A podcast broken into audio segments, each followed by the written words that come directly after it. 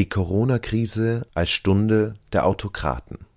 Brasilien, Thailand und die Philippinen.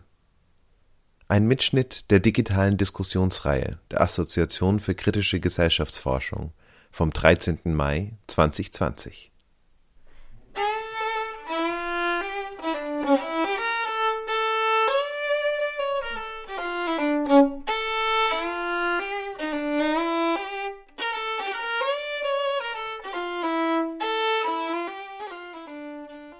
In der globalen Berichterstattung wurde zu Beginn von Corona angenommen, dass autoritäre Regierungen im Zuge der Pandemie in die Krise geraten würden. Die Annahme war, Populisten würden demaskiert werden und autoritäre Regierungen delegitimiert. Diese These diskutierten Carolina Vistena von der Uni Duisburg-Essen und Uni Kassel sowie Wolfram Schaffer von der Uni Tübingen in der digitalen Diskussionsreihe der AKG vom 13. Mai.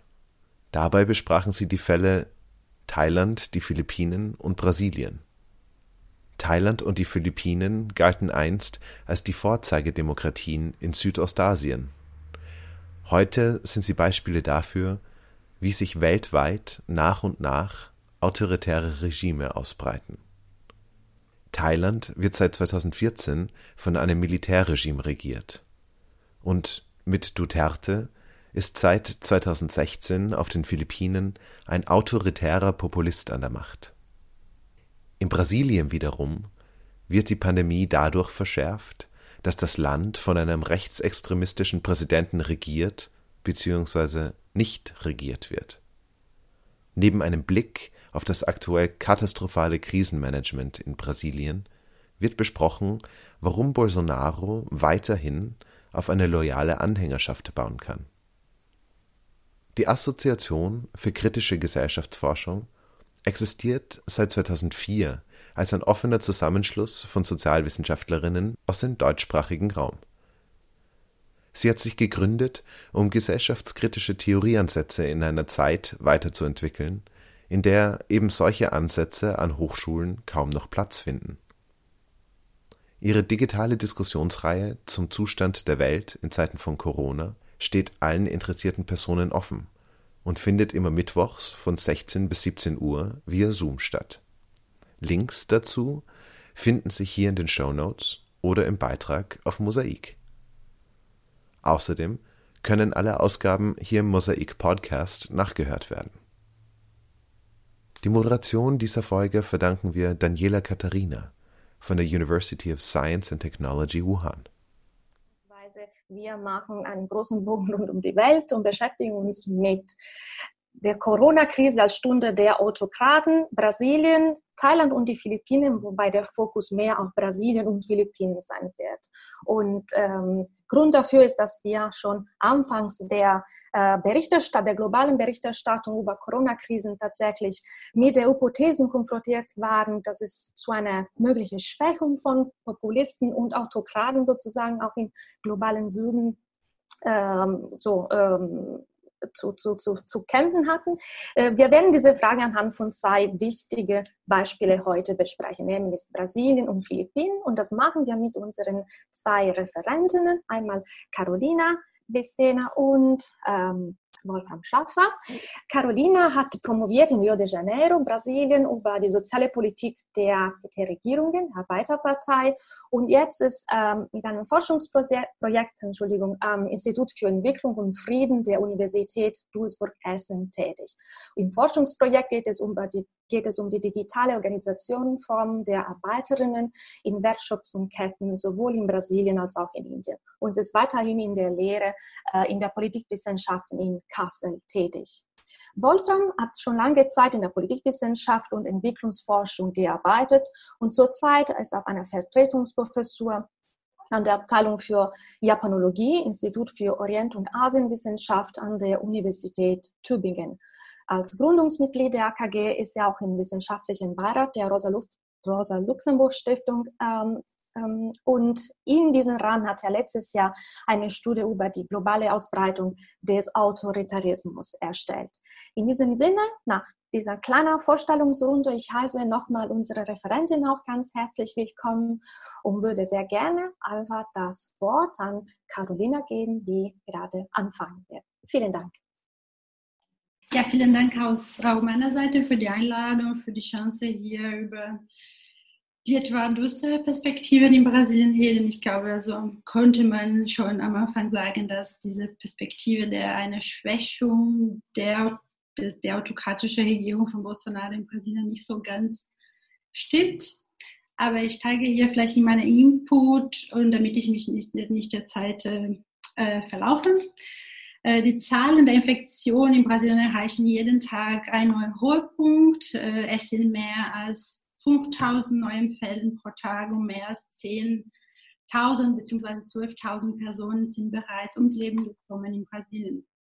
Einige Studien sprechen allerdings von über zwölfmal äh, mehr Fällen als erfasst werden und bei einigen Städten steigen die Zahlen von Todesfällen aufgrund von Atemwegserkrankungen äh, massiv, ohne Test. Ne? Wir haben so eine massive Dunkelziffer in Brasilien.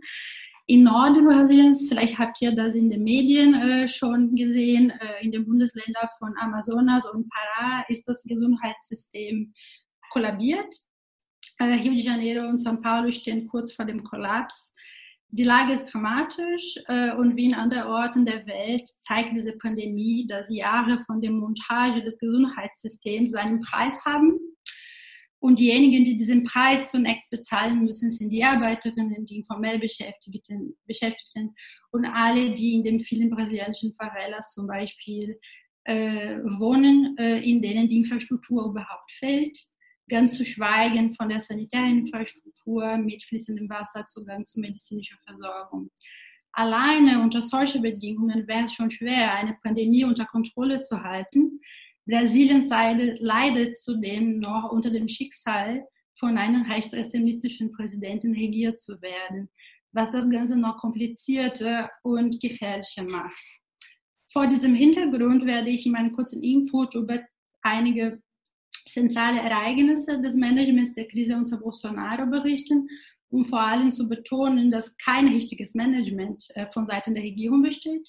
In Anschluss möchte ich mit euch einige Analyse teilen, die gerade in Brasilien diskutiert werden, um letztlich äh, mit der Frage zu enden, warum trotz der vielen Fälle von Bolsonaro viele dort skeptisch sind, was die Möglichkeit eines Impeachment zum Beispiel angeht.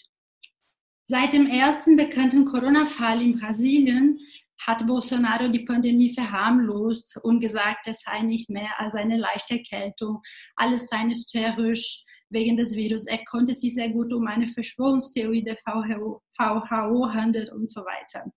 Bolsonaro konnte bestenfalls Isolationsmaßnahmen für ältere Menschen oder für Personen mit Vorerkrankungen akzeptieren und hat sich hauptsächlich dafür eingesetzt, jede Bemühung der lokalen Regierungen zur Bewältigung der Pandemie zu diskreditieren.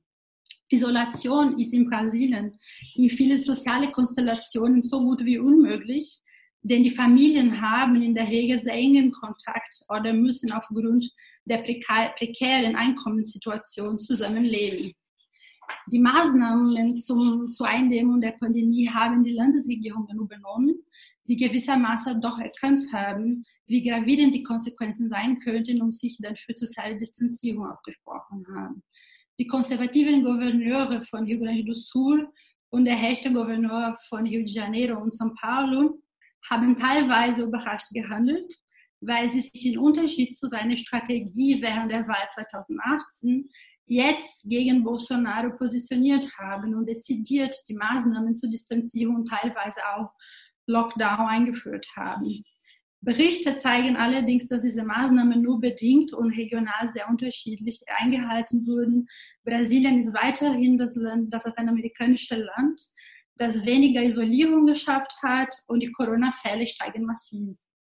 In den Favelas rechnen die Menschen gar nicht mit der Regierung und organisieren sich teilweise autonom für die Bewältigung der Pandemie durch Essenspende, alternative Gesundheitsvorsorge während der Gouverneure und lokale Regierungen äh, unter ihren föderativen Kompetenzen handeln, scheint Bolsonaro eigentlich genau dagegen zu agieren. Er schafft, er schafft tagtäglich neue Fakten, die das apokalyptische Szenario der brasilianischen Demokratie noch verschlechtern. Drei Beispiele möchte ich kurz erwähnen. Erstens hat Bolsonaro seinen Gesundheitsminister Luiz Henrique Mandetta am 6. April erlassen, entlassen und ihm durch den passiven und harmlosen äh, Nelson Teich ersetzt. Mandetta war auch kein Traumminister und aber der unter permanente Lage seit der Wahl unter Bolsonaro das schlimmste Übel vermeiden zu müssen, ähm, hat er wenigstens versucht, die föderale Politik in eine gewisse Synergie zu bringen und den Wettbewerb unter den Ländern um Beatmungsgeräte und Beatmungsgeräte und äh, notwendige Medikamente zum Beispiel unter Kontrolle zu halten und hat sich für Isolationsmaßnahmen trotz Bolsonaro eingesetzt. Laut Umfragen dieser Zeit wurde er mit 70 Prozent Befürwortung der brasilianischen Bevölkerung entlassen. Er war selbst ein Arzt und hat versucht, mit klaren Aussagen die Bevölkerung über die Pandemie zu informieren. Für Bolsonaro war das alles aber zu viel, denn niemand darf überhaupt wagen, seine Autorität in Frage zu stellen. Das zweite Beispiel war der Rücktritt von äh, Sergio Moro Ende April, der Superjustizminister. Moro, für diejenigen, die das noch nicht wissen, war in seinem Amt als Richter vor der Nominierung als Minister äh, verantwortlich für das Korruptionsverfahren in erster Instanz gegen Lula. Grund des Rücktritts von Moro sei ein angeblicher Versuch von Bolsonaro, Einfluss auf Ermittlungen der Bundespolizei zu gewinnen.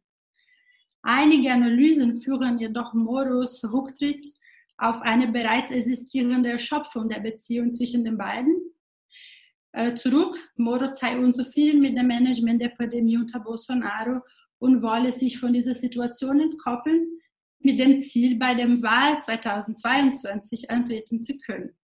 Diese Geschichte ist noch nicht abgeschlossen. Wegen der Vorwürfe von Moro laufen gerade Ermittlungen gegen Bolsonaro und morgen soll die Staatsanwaltschaft endlich entscheiden, ob eine Anklage gegen Bolsonaro äh, eingeleitet wird. Und wie verhält sich Bolsonaro während der Pandemie? Er unterstützt und nimmt an Autokursus gegen Maßnahmen zur Eindämmung der Pandemie teil.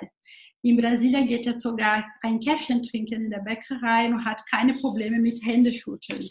Auch wenn es damals ein bisschen die Vermutungen gab, dass er auch selbst infiziert durch Corona war. Diese Geschichte ist auch noch nicht abgeschlossen in Brasilien. Aber noch schlimmer, am 3. Mai hat er in einer Demonstration vom Regierungspalast gegen die brasilianische Demokratie gesprochen und behauptet, nur eine militärische Intervention konnte Brasilien aus der Krise retten. Soweit über den Präsidenten eines Landes, in der die Diktatur erst 1985 geendet hat. Die Unzufriedenheit mit der Regierung Bolsonaro steigt. Laut Umfragen der letzten Wochen verliert er allmählich an Anhängerinnen. Ein großer Teil der Bevölkerung findet das Krisenmanagement schlecht oder sehr schlecht. Kochtopf-Proteste, die sogenannten Panelaços, sind fast im Jahr in allen Städten Brasilien jetzt zu hören, wenn Bolsonaro zum Beispiel seine TV-Ansprache hält. Und warum ist Bolsonaro an der Macht weiterhin?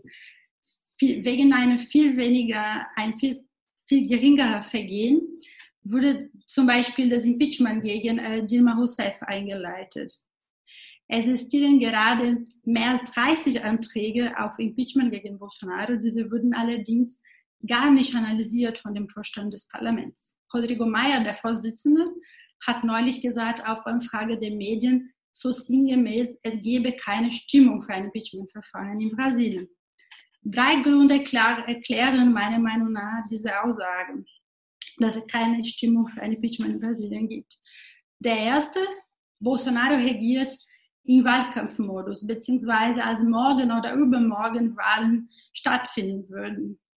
Alles, was er unternimmt, hat das Ziel, seine loyale und wutende Anhängerschaft von 30 Prozent der Bevölkerung aufrechtzuerhalten. Ihm scheint viel wichtiger zu sein, sich von der wirtschaftlichen und sozialen Folgen der Pandemie zu distanzieren und später die anderen Politiker dafür verantwortlich zu machen. Mit dieser 30 Prozent Basis hat er seinen Wahlkampf 2018 angefangen und konnte mit seinem Versprechen eine Mehrheit erreichen. Ich würde behaupten, er beharrt auf diese Strategie, die mit Hilfe seiner diese Fake News Industrie äh, wieder 2022 auch erfolgreich sein kann. Viele schauen auf das Militär und befürchten, äh, könnte Brasilien wieder in eine Diktatur geraten. Das ist das zweite Punkt. Ich würde hier etwas provokativ sagen, wir können schon über eine zivil-militärische Regierung reden. Wenn wir uns anschauen, die Zahlen, des, des, äh, die Zahlen in den Ministerien, sehen wir, dass in einer Zivilregierung in Brasilien nie zuvor so viele Mitglieder des Militärs gab. Das Militär braucht keinen Putsch, um in der Regierung zu sein. Die Frage ist nur, bis wann diese fragile Balance zwischen Militär und Bolsonaro bestehen bleiben kann. Denn sowohl die Entlassung von Mandetta als auch der Rücktritt von Moro waren nicht ganz so gut, nicht so gut angekommen ähm, innerhalb des militärischen Kaders. Und der dritte Punkt jetzt, und hiermit schließe ich auch meinen Input, ist die mangelnde soziale Mobilisierung und die politische Erschöpfung der demokratischen und linke Kräfte nach der politischen Krise 2015 und nach dem Impeachment von Dilma Rousseff von der Arbeiterpartei. Die zwei Fälle von Impeachment in der brasilianischen Geschichte sind von massiver Mobilisierung begleitet worden. Jetzt ist unter der Pandemie soziale Mobilisierung erschwert. Und noch schlimmer, auf den Straßen zu sein, nicht viel anders als hier in Deutschland, ist, ist ein Zeichen der Positionierung selbst. Anhänger von Bolsonaro gehen auf die Straßen und demonstrieren für die Öffnung der Geschäfte und Lockerungen. Währenddessen haben die Linken noch nicht ganz verarbeitet, was in 2018 passiert ist und wie es dazu kam, dass Bolsonaro gewählt worden ist. Es fehlen die Strategien, es fehlt politische Mobilisierung auf der Seite der linken und demokratischen Kräften fällen gerade Alternativen, die der Hegemonie der Rechten in Brasilien wirklich etwas entgegensetzen können. Deswegen meine etwa düstere Perspektive hier. Danke euch. Vielen Dank, Carolina. Vielen Dank für diese, für diese umfassende Perspektive, nicht nur auf Bolsonaro, aber auf das gesamte so Kräfteverhältnis in Brasilien, gerade im Kontext der Pandemie, aber auch in Bezug auf was gerade davor geschehen ist und was möglicherweise als Perspektive so aufzuzeichnen ist. Vielen lieben Dank und ich würde jetzt einfach mit Wolfram weitermachen. Danke, Wolfram. Bitteschön. Ja, vielen Dank. Ähm, äh, in, auf den äh, Philippinen haben wir so eine ganz ähnliche Taktung erstmal ganz äußerlich betrachtet von, der, ähm, von dem Aufstieg des Autoritarismus. Ähm, 1986 wurde Marcos von einer breiten Demokratiebewegung ähm, aus dem Amt äh, gejagt und äh, ab dann galten die Philippinen eigentlich so als ein Vorzeigeland von demokratischer, ähm, von demokratischem Umbruch. Ähm, und äh, die jetzige Situation ähm, ist eine relativ junge, also die Situation, dass ähm, die Philippinen von einem autoritären Populisten regiert werden, wie er charakterisiert wird, von Rodrigo Duterte. Das geht auf seine Wahl 2016 zurück. Er ist also gewählt worden ähm, mit einem Programm, mit einer populistischen Mobilisierung gegen die alten Eliten ähm, mit einem besonderen Sicherheitsdiskurs. Er hat äh, Drogen, Drogengebrauch äh, stilisiert als ein sehr großes Problem. Ähm, und äh, das, da, da knüpft sich auch eine besonders gewaltförmige ähm, äh, ein gewaltförmiger Zugriff an, nämlich äh, um diesen Drogengebrauch einzudämmen, ist er bekannt dafür geworden, dass er paramilitärische ähm, äh, Verbände unterstützt. In seiner Heimatstadt Davao waren die Davao Death Squads, also die Davao ähm, äh, Todesschwadrone unterwegs. Und äh, unter, seit seinem Amtsantritt ähm, als Präsident sind äh, mehr als 20.000 Tote in außergerichtlichen Hinrichtungen zu beklagen auf den Philippinen. Das heißt, es gibt eine ganz massive politische Gewalt, die er entfesselt hat, um sich, ähm, um, äh, sich zu profilieren. Andererseits ähm, muss man sagen, die hohen Zustimmungsraten für Duterte, die noch bis vor wenigen Wochen bei, 25, bei 85 Prozent lagen, sind auch äh, dadurch geschuldet oder dadurch zustande gekommen, dass er ähm, Sozialprogramme aufgelegt hat und versprochen hat ähm, besonders äh, auch die migrantischen ArbeiterInnen, die in, äh, auf den Philippinen eine zentrale Rolle spielen, äh, ganz zentral berücksichtigt. Ähm, Nämlich er hat da äh, die, um die Arbeitsbedingungen der vielen migrantischen ArbeiterInnen im Ausland zu verbessern, ähm, ist er, hat er bilaterale äh, Politik äh, mit, mit verschiedenen Ländern, mit den Zielländern der Migrantinnen aufgenommen, um die Arbeitssituation zu verbessern. Er hat aber auch äh, formuliert, dass es ja eigentlich gar nicht äh, so erstrebenswert ist, Migrant als migrantischer Arbeiter in, im Ausland zu sein. Ja, also in den äh, die Philippinen sind das Land, wo man sagt, informelle Arbeiter mit eingenommen, bis zu einem Fünftel der Bevölkerung im Ausland arbeitet. Ähm, wohl registriert sind, ähm, sind mehrere hunderttausend. Äh, nein, es sind, sind 2,3 Millionen, aber das geht äh, die Zahl ist wahrscheinlich viel höher. Das war eine bewusste Krisenbewältigungsstrategie in Zeiten der Asienkrise und auch in der Krise seit 2008, ähm, dass nämlich die ähm, Regierung gesagt hat, dann gehen die ähm, Arbeiter, die philippinischen Arbeiter ins Ausland, arbeiten dort, schicken Geld zurück und das ist ein heroisches, ein heroischer Einsatz für die Philippinen. Es gab also einen, einen bestimmten Diskurs des Heroismus, wenn, wenn man als Philippine, Philippiner diese Situation auf sich nimmt und im Ausland arbeitet. Ähm, er hat gesagt, das ist eigentlich nicht erstrebenswert auf längere Sicht. Fände er, sei es doch besser, wenn man wieder mehr Arbeitsplätze zu Hause hätte in den Philippinen und dort die Menschen auch arbeiten könnten. Ähm, also das ist der Diskurs, der neben dem, neben der Gewaltentfesselung ähm, gefahren wird. Ähm, gleichzeitig äh, markiert die Wahl von Duterte auch eine Hinwendung nach China. Ähm, nachdem äh, über den Streit im südchinesischen Meer die Vorgängerregierung eher auf äh, Konfrontation mit China war, hat sich Duterte ganz massiv China zugewandt. Es sind äh, 1,4 Millionen chinesische Touristen, Touristinnen ähm, im 2019 ins Land gekommen und ungefähr 8 Milliarden Infrastrukturinvestitionen. Ähm, auch das spielt äh, möglicherweise dann eine Rolle für die ähm, nächsten Überlegungen. Nun, äh, es wurde schon angesprochen, äh, mit Corona ist so etwas im Raum wie das, was Walter, Frank-Walter Steinmeier formuliert hat, 16. März. Da hat er gesagt, unsere Antwort auf diese Krise wird Teil der weltweiten Auseinandersetzung um das beste politische System sein. Bieten autoritärer Durchgriff oder Rückzug ins Nationale eine überzeugendere Lösung? War seine Frage in der Ansprache kurz vor dem Lockdown in Deutschland. Und ähm, ist auch schon skizziert worden, wir haben da zwei komplett konträre Meinungen, die äh, kursieren. Die eine Meinung ist nun, diese Populisten werden jetzt entzaubert, es wird ihnen die Maske abgerissen, dass ihre Politik, die sie verfolgen, ähm, wissenschaftliche Erkenntnisse ignoriert und ähm, sie praktisch ähm, äh, überhaupt keine langfristige, zu keiner langfristigen Strategie fähig sind.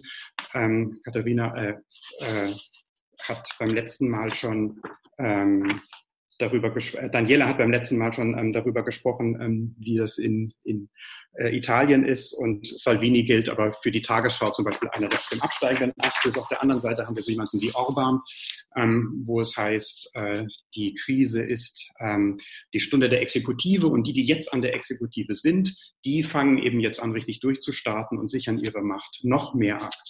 Ähm, Duterte könnte nun in diese zweite Kategorie fallen. Ja, wir haben das letzte Woche gesehen, da wurde der äh, größte Fernsehsender ähm, quasi geschlossen, die Lizenz wurde nicht verlängert und man munkelt, dass das fast direkt auf Duterte zurückgeht, ähm, weil dieser Fernsehsender milde ähm, kritisch gegenüber Duterte war. Und ähm, das Ganze atmet aber so ein bisschen die, ähm, die, äh, die Unterstellung, wenn wir auf diese populistischen ähm, Staatsführer schauen, ähm, dass wir haben schon nicht verstanden, warum die an die Macht gekommen sind, ja, bei Trump. Und dann, als sie an der Macht waren, haben wir nicht verstanden, warum sie so lange bleiben. Und nun aber gibt es die Erwartung, dass nun hoffentlich, ja, also in der Krise endlich diese Entzauberung der Fake-Leader passiert. Aber wenn sie dranbleiben, dann auch nur mit autoritärer Macht. Und diese Einstellung möchte ich äh, durch das, was ich jetzt zu den, ähm, zu den, zu den Philippinen skizziere, in Zweifel ziehen. Ähm, und zwar haben wir bei den Philippinen zunächst mal bei Einwohnern, bei einer Einwohnerzahl von ähm, 105 Millionen, ähm, insgesamt nur einen Arzt für 400.000 Menschen, nur äh, 1500 Beatmungsgeräte. Das ist also ein Bruchteil dessen, was in Deutschland zur Verfügung steht.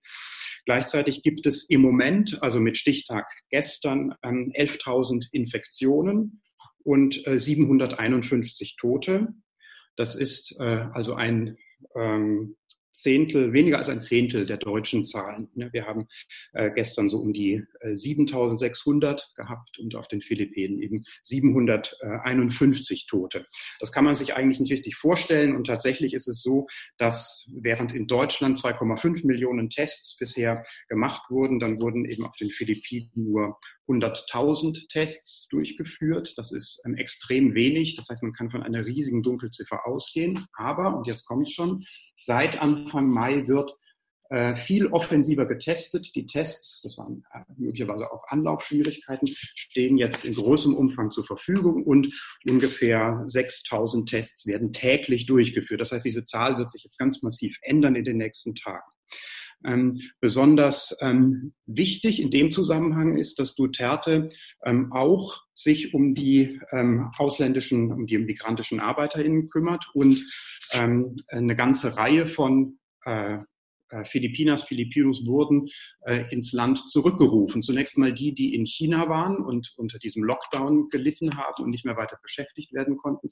Damals wurde, nicht, wurde das nicht recht ernst genommen. Das heißt, wir können davon ausgehen, dass eine Menge von diesen RückkehrerInnen das Virus auch mit eingeschleppt haben. Von daher ist tatsächlich eine explosionsartige Vermehrung ähm, zu erwarten. Und nachdem Duterte am Anfang erst einer von diesen, äh, von diesen äh, Verweigerern, Realitätsverweigerern waren, hat sich das innerhalb von kürzester Zeit ähm, umgedreht. Ähm, äh, noch Mitte März wurde so eine sanfte Lockdown beschlossen und dann wenige Tage später ein kompletter ähm, Shutdown der Hauptinsel Luzon mit Manila. Und mit einer Frist von äh, 48 Stunden wurden Filipinos, Filipinas aufgefordert, die Stadt zu verlassen, wenn sie dort nicht ähm, unbedingt sein müssen. Das hat zu chaotischen Zuständen geführt. Äh, dieser Lockdown ist noch bis 15. Mai, also bis äh, übermorgen in Kraft. Und danach wird dieser Lockdown, der bezeichnet wird als äh, als Enhanced Community äh, Quarantine, ähm, wird aufgespalten in eine, in so eine äh, lokale, regionale, unterschiedliche ähm, ähm, ähm, Quarantäne, in der vier Stufen je nach ähm, Anzahl von, ähm, von, äh, von Infizierten ähm, äh, quasi beschlossen werden. Das Ganze wird extrem autoritär durchgesetzt. Duterte hat am 2. April verkündet, am 1. April verkündet, dass er der Polizei Anweisung gegeben hat, auf jeden zu schießen, der nicht sich an die Quarantänemaßnahme hält. Fünf Tage später ist es zu einem ersten Toten gekommen, der sich äh, ohne Maske einem solchen, einer Barrikade genähert hat. Der wurde erschossen und ähm, damit haben wir quasi eine massive Steigerung und äh, direkte, einen direkten Zugriff ähm, auf äh, Steigerung dieser autoritären Maßnahmen. Ähm, Deshalb, weil bis zu diesem Zeitpunkt äh, es immer nur sozusagen im Wagen geblieben ist, ob Duterte tatsächlich hinter den Todesschwadronen steht. Jetzt ist ein direkter Schießbefehl an die äh, Barrikaden, äh, an die Bewachungspersonal und an die Barrikaden gegangen, tatsächlich zu schießen. Das heißt, wir haben da eine, eine massive Steigerung des autoritären Durchgriffs. Und das Ganze ist aber gleichzeitig flankiert weiterhin mit Sozialmaßnahmen. Denn an dem Status, äh, eine Quarantäneregion zu sein, hängt auch seit Ende März eine Zuzahlung und eine Zahlung von ähm, von Unterstützungsleistungen. Ähm, ungefähr ähm, die, die Hälfte des ähm, Mindestverdienst ähm, wird zugewiesen an die äh, Leute, die dort wohnen, was dazu geführt hat, dass ähm, einige von den, äh, von den Bewohnerinnen eigentlich dafür sind, dass man die Quarantäne in manchen Regionen noch weiter aufrechterhält. Ähm, und auch die Schulöffnung im August, die geplant ist, so ist, dass äh, das gar nicht unbedingt von allen Leuten gut geheißen wird. Ähm, was äh, noch speziell jetzt, was ich diskutieren möchte, ganz kurz, ist, wie die Migrantinnen und Migranten behandelt werden. Es gibt auch Unterstützungsleistungen an migrantische ArbeiterInnen, die, die nicht ähm, in dem Land ähm, bleib, die in dem Land bleiben müssen, wo sie sind. Die anderen, die zurückgeholt werden können, werden versucht, ähm, in Integrationsprogrammen irgendwo in Provinzen unterzubringen, wo sie herkommen. Das Interessante ist jetzt, dass das äh, diese, der Umgang mit migrantischen ArbeiterInnen, ähm, das ist ja die Hauptunterstützungsgruppe von Duterte, dass die gerade zu einem Problem für ihn geworden ist. Er hat nämlich ähm, mit, dieser, mit dieser vagen Aussicht, dass es ja eigentlich gar nicht so gut ist, migrantische Arbeiter im Ausland zu sein. In diesem Zusammenhang hat er nun auch diese Politik gesteigert, nämlich indem er äh, im, am 20. April, äh, 12. April erlassen hat, dass es einen Entsendungsstopp für medizinisches Personal gibt. Ähm, vielleicht erinnern sich die Zuhörerinnen und Zuhörer, ähm, äh, Spahn hat äh, im vergangenen ja, war er auf Werbetour auf den Philippinen, hat gesagt, es gibt einen Pflegenotstand in Deutschland und er möchte philippinisches medizinisches Personal anwerben und mit besonderen Visaerleichterungen anziehen und sagt, es ist eine Win-Win-Situation ähm, für alle. Also Deutschland gibt ähm, leichter äh, Visa und die Filipinos, Filipinas können leichter einreisen. Ähm, äh, und das äh, ist jetzt quasi äh, nach hinten losgegangen, denn ähm, auf den Philippinen selbst wurde eben im ähm, wurde eben die, dieser Ausreisestopp ähm, erlassen. Und das hat dazu geführt, dass Filipinas, Filipinos ein, sich zusammengetan haben. Auf Change.org gab es eine Petition, die zum Unterschreiben anklickbar war, wo es drin heißt, wir wollen ausreisen. Also wir wollen unsere Arbeitsplätze im Ausland aufnehmen.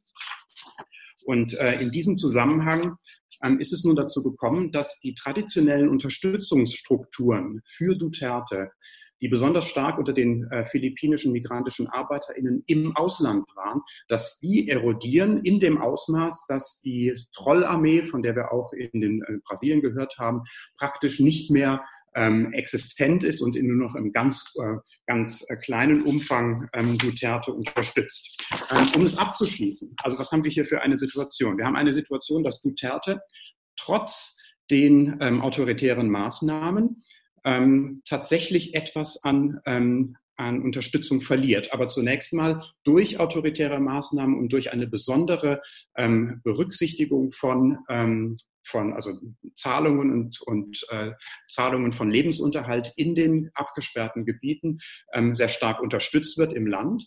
Die Kritik an Duterte kommt allerdings aus dem Bereich, aus, von den Leuten, die ähm, als migrantische Arbeiter in dem Ausland sind und diesen Zustand für sich aufrechterhalten wollen. Ähm, und äh, nun stehen wir, wenn man das internationalistisch betrachtet, so ein bisschen vor dieser Schwierigkeit ähm, einzuschätzen, was möchte man denn da tun ähm, oder wie möchte man sich da selbst äh, positionieren. Einerseits, äh, ne, also Duterte macht etwas, er versucht, äh, die, das Gesundheitssystem auf den Philippinen zu stärken, wird dafür kritisiert und kriegt dafür Kritik. Aber die ganzen autoritären Maßnahmen, die er eingesetzt hat, sind etwas, wofür er eher zusätzliche Unterstützung äh, für sich gewinnen kann. Vielen Dank. Danke dir, Wolfgang. Vielen Dank auch bei dir. Sehr, sehr umfassend und sehr interessant für mich auch persönlich dieser Blick auf die migrantischen Arbeiter.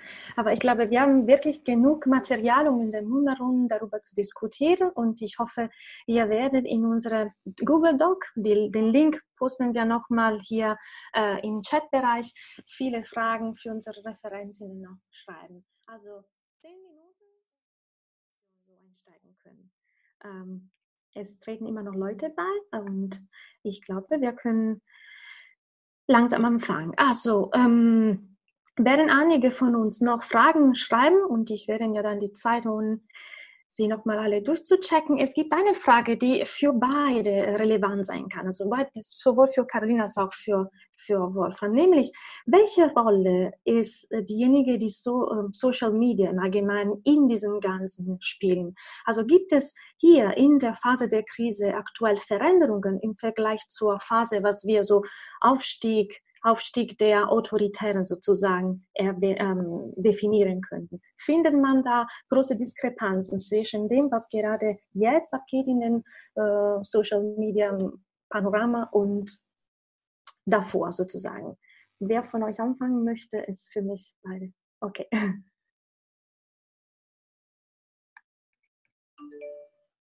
Ich kann gerne was sagen. Ähm, die, ja. Also zu der, der Aufstieg Theaters wird ganz, ganz eng mit, der, ähm, mit äh, den Aktivitäten auf Social Media zusammen gedacht. Und zwar spricht man da auch von einer Trollarmee, die mhm. ähm, extrem schlagkräftig ist und die Meinung extrem gut manipuliert. Bei Armee hat man dann allerdings immer das Gefühl, das ist sowas generalstabsmäßig geplantes, also so wie die Troll-Sweatshops in China, also wo einfach fabrikenweise Leute hinter Computern äh, sitzen oder ähm, bezahlt werden in großflächig, um Meinung zu manipulieren. Das ist auf den Philippinen nicht der Fall, sondern das ist so ein zweifacher Prozess gewesen, nämlich ähm, es haben sich Leute von unten engagiert, also Influencer, die zum Teil die haarsträubenden ähm, Einlassungen von Duterte gepostet haben, weil die viele Klicks bringen und weil man über viele Klicks auch ähm, Werbeeinnahmen generieren kann. Die haben sich getroffen dann mit ähm, den, äh, dem, den Public Relations ähm, Organisatoren von Duterte und haben quasi so etwas, das ist von etwas kreiert, was von oben und unten gleichmäßig gewachsen ist. Und zu diesen PR-Leuten gehören zum Beispiel auch relativ viele, ähm, die äh, migrantische ArbeiterInnen, also die im Ausland sitzen, die viel Zeit haben, die sowieso, also nicht viel Zeit, also viel, nicht, ähm, die, die halt ähm, möglicherweise manchmal einsam in den, ähm, in den jeweiligen Ländern sind, wo sie sind und kein Familienleben dort haben und die dann ganz stark aktiv werden auf Social Media. Äh, und da gibt es die DDS-Gruppen, die Die Hard Duterte Supporters, DDS. Ja, die sind weltweit organisiert. Es gibt DDS Deutschland, DDS Europa. DDS steht aber auch für Davao Death Squad. Ja, also die haben die gleiche Abkürzung gewählt wie die Todesschwadrone, also militante Unterstützer von Duterte. Die sind jetzt nicht mehr aktiv. Ja, also es, was, was wir sehen können, ist, dass mit Corona ein enormer Umbruch in genau dieser Trollarmee passiert ist. Das heißt, viele Leute haben einfach ähm, gesagt, die, die Wortführer waren, Wortführerinnen haben gesagt, ähm, wir wollen uns mal mehr ins Private zurückziehen, wir wissen jetzt auch nicht so genau und mal gucken. Ja, also das heißt, da ist ein massiver Umbruch passiert und äh, man könnte jetzt vielleicht sogar so weit gehen zu sagen, dass das, was man als Echokammern mal gesehen hat als Tendenz. Also dass sich Echokammern trennen, dass Leute nur noch innerhalb ihrer, ihrer Peer Group kommunizieren. Das ist gerade im, im Umbruch in dem Ausmaß ähm, sogar, dass äh, diese Echokammern zusammengebrochen sind und ganz neue Kommunikationsstrukturen anfangen. Vielen Dank, sehr interessant. Carolina, gibt es auch dazu deinerseits? Ja, vielleicht was kurz äh, zu äh, Brasilien. Ich glaube, die Diagnose sind ein bisschen ähnlich, was das diese frühere Stadium angeht. Und ich würde aber sagen, dass im Fall von, äh, von Brasilien diese sozialen Medien oder diese Boots, die bestimmte Nachrichten über Bolsonaro oder als in Unterstützung zu Bolsonaro weitertreiben, die sind massiv aktiv. Und ich glaube, da würde ich ein bisschen auch zurückspielen, warum Bolsonaro auch weiterhin diese 30 Prozent Kernanhängerschaft noch weiter äh, behält, weil er benutzt weiterhin diese Strategie, dass er trifft eine sehr absurde Aussage äh, in den sozialen Medien oder auf Twitter oder im Fernsehen und danach alle diskutieren darüber und alle die Linken streiten sich oder die Menschen kritisieren Bolsonaro sehr stark und dann später ne, zieht er zurück und dann sagt, dass eigentlich die Medien verbreiten Fake News in Brasilien. Also er macht so diese Zickzack-Strategie, was ein bisschen so, dieser Begriff würde jetzt in der äh, deutschen Berichterstattung benutzt. Und das fließt dann in diesem ganzen Fake News-Verbreitung. Äh, und auch vielleicht interessant auch, weil das ist jetzt gerade sehr präsent in, in dem Rücktritt von Moro, ne, der Justizminister, gab es jetzt diese Frage, warum Bolsonaro hätte wollen, ähm, wollte zum Beispiel Einfluss auf die Bundespolizei haben. Und ein Grund, der jetzt ne, ein bisschen weiterhin ähm, untersucht werden muss, ist, dass die Söhne von Bolsonaro sind in diesem Fake News Industrie sehr stark verstrickt und die Ermittlungen laufen gegen die Söhne von Bolsonaro die das führen. Und da wollte Bolsonaro zum Beispiel, das sind so alle jetzt Vermutungen, das wird weiter in Ermittlungen weit, äh, überprüft, die hätten das alles ne, im Laufen gebracht oder wären so ein Zentrum von diesen äh, Boots, die im Internet sehr präsent sind, um Unterstützung für Bolsonaro weiter zu schaffen. Vielen Dank, danke. Und in diesem großen Kontext der, also des, des nicht nur diskursiven Kampfes, aber auch, ähm, inwiefern schätzt ihr, dass, wenn überhaupt sich die Bedeutung und Verbreitung von Verschwörungsideologien sich unter den Bedingungen der Pandemie verändert hat? Also ob überhaupt und, und, und wie? Und wieder gerne in der Reihenfolge, die euch beweist. Würde vielleicht ganz kurz reagieren, dass ich so also beim Lesen die vielleicht Nachrichten über dieses Wochenende hier über Deutschland würde ich sagen, dass es gibt sehr ähnliche Züge, was die Verschwörungstheorien in Brasilien sind. Ne? Also die sind äh, ähnliche, es wäre ein, ein Virus von China, das war diskutiert, war präsent in der Verschwörungstheorie in Brasilien. Es ging um eine, eine Strategie von der VHO, von, von VGO, VHO im äh, auch der Pandemie, aber auch in dem Verschwörungstheoriebereich kommen auch die Evangelikalen in Brasilien, was ich bis jetzt gar nicht so richtig erwähnt habe. Äh, einige von diesen evangelikalen Predigern verbreiten zum Beispiel Nachrichten, dass sie mit so säubere Mittel, so mag also magische Bohnen zum Beispiel, das Covid äh, heilen können und benutzen das in ihren Ansprachen äh, in dem, äh, diesen ähm, evangelikalen, evangelikalen Sitzungen oder ne? Und es ist auch interessant zu sehen, wie die Evangelikalen total auch, die Evangelikalen sage ich hier, ne, die Neopentekostalen, die Bolsonaro unterstützen, sehr stark in diese Verschwörungstheorie jetzt ein bisschen mitsurfen, würde ich so sagen. Danke. Ähm, ich, ich, kann jetzt zu, ähm, zu den Philippinen da nicht viel sagen, aber zu, zu Thailand so, so ein paar mhm. Takte. Da habe ich das Gefühl, also dass ähm, also lässt sich auch beobachten, dass die so radikalisierten Echokammern sich auflösen und Leute zum Beispiel Facebook-Seiten von jetzt medizinischem Personal, die aus den ähm, aus den ähm, ähm, aus, von ihrer Arbeitssituation berichten. Auf solchen Facebook-Seiten, da gibt es jetzt millionenfache ähm, Kommentierungen und Abo Abonnements. Da habe ich das Gefühl, dass die ähm, dass die Debatte relativ rational ist. Ähm, es liegt vielleicht an der Moderation, aber so das Interessanteste für die meisten Leute scheint mir gerade eher zu sein, ähm, korrekte äh, und irgendwie wissenschaftlich ähm, prüfbare oder abgeprüfte Informationen zu bekommen. Also eher eine Abnahme an, an Fake News. Ja, danke. Und wir haben noch etwa so fünf Minuten Zeit. Ich, würde gerne noch eine Frage an Carolina und dann eine an Wolfram stellen. Vielleicht mit dir, um mit dir, Carolina, anzufangen. Äh, eine Frage zum Machtblock ähm, in Brasilien. Also, wie verhalten wird in Per gefragt sich die einzelnen Sektoren des Bolsonaro-Machtblocks gerade zueinander? Also, ist es die Pandemie und die Krise auch ein, eine, eine Gelegenheit sozusagen, um die Verhältnisse neu zu ordnen? Also, hättest du zum Beispiel zur Stellung der Evangelikalen noch einiges zu uns zu erzählen für die Diskussion? Also inwieweit diese vorsichtige Distanzierung auch gerade äh, passiert? Ja, ich glaube, dass es, ähm, es gibt gerade diese Diskussion, die Evangelikalen versuchen sich zu distanzieren und sie sagen, ja, Isolationsmaßnahmen sind, sind unbedingt notwendig und wir müssen die, die Leute schützen und so weiter. Allerdings versucht Bolsonaro sehr stark, wo er Macht hat, ähm, einzugreifen und zum Beispiel diskutiert er jetzt zum Beispiel über Steuerentlassungen für evangelikalische Kirchen in Brasilien. Und das ist eine große Diskussion, weil diese Kirchen sind massiv reich und diese finanzielle Möglichkeit, weniger Steuern zu, be zu bezahlen oder Schulden nicht zu bezahlen, äh, ist wirklich ein Punkt, wo Bolsonaro weiter punkten könnte mit dem Evangelikalen. Und ich bin da sehr skeptisch, weil die Evangelikalen in Brasilien, wenn man auch die Unterstützung von Evangelikalen in der Lula-Regierungen beobachtet und jetzt die Unterstützung in Bolsonaro, ne, sie schweben immer mit der Macht, mit der Macht. Und da wäre ich auch skeptisch zu denken, dass sie ähm, Bolsonaro, wenn Bolsonaro einen Funkel von Macht wieder zeigt, ich glaube, die werden einfach mit.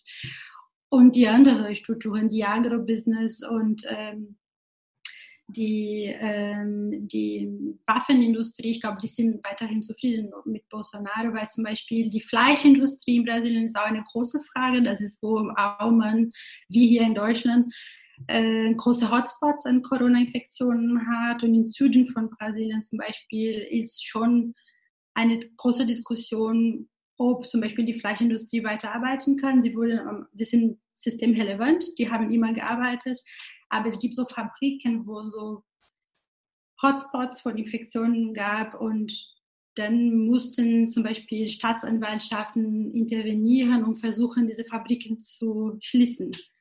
Ne? Und das ist jetzt so eine Problematik. Und ich würde auch sagen, dass diese drei Kernensäule von der Macht von Bolsonaro doch sehr stabil scheinen, meine sehr skeptische Einschätzung. Vielen Dank.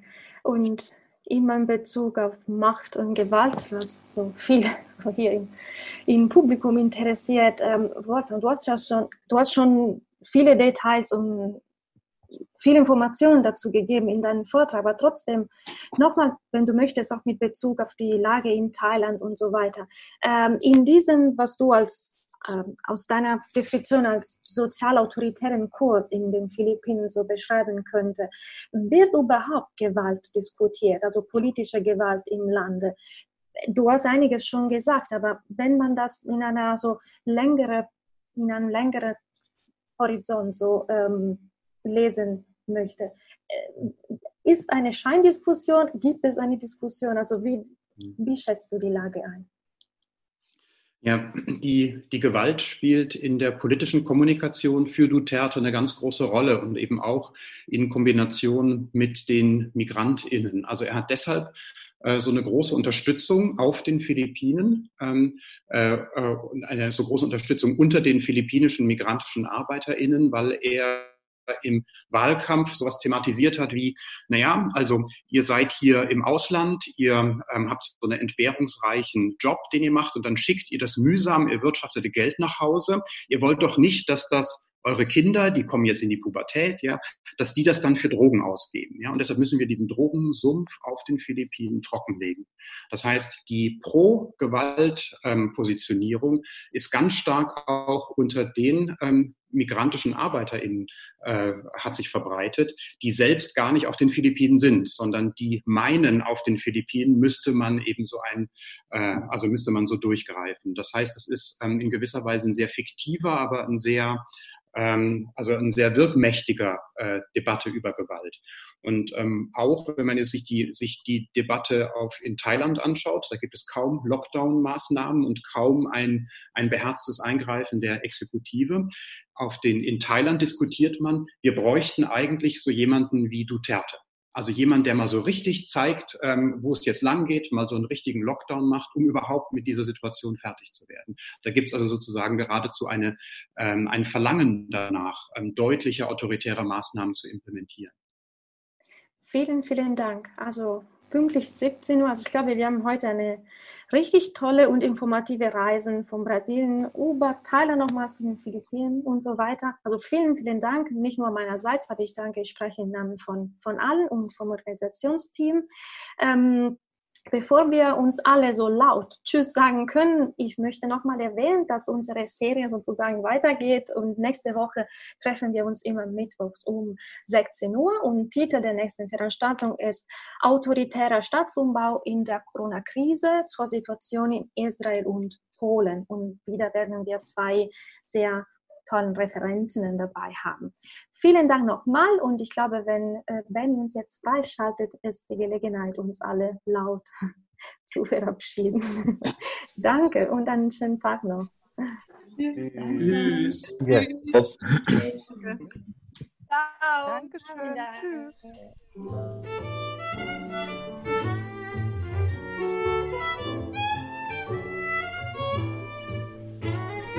Die Ausgangssperren im Kontext der Covid-Krise haben mitunter dazu geführt, dass ein immenser Teil unseres sozialen Alltags ins Netz verschoben wurde.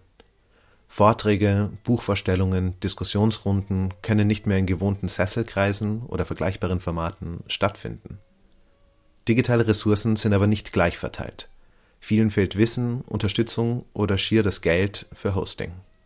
Der Mosaik Podcast will deshalb ein solidarisches Angebot an andere linken Gruppen oder Organisationen richten. Wir laden euch ein, unsere Infrastruktur mitzunutzen und eure Vorträge oder Diskussionen über unseren Podcast zu verbreiten. Schreibt uns auf podcast at mosaik-blog.at.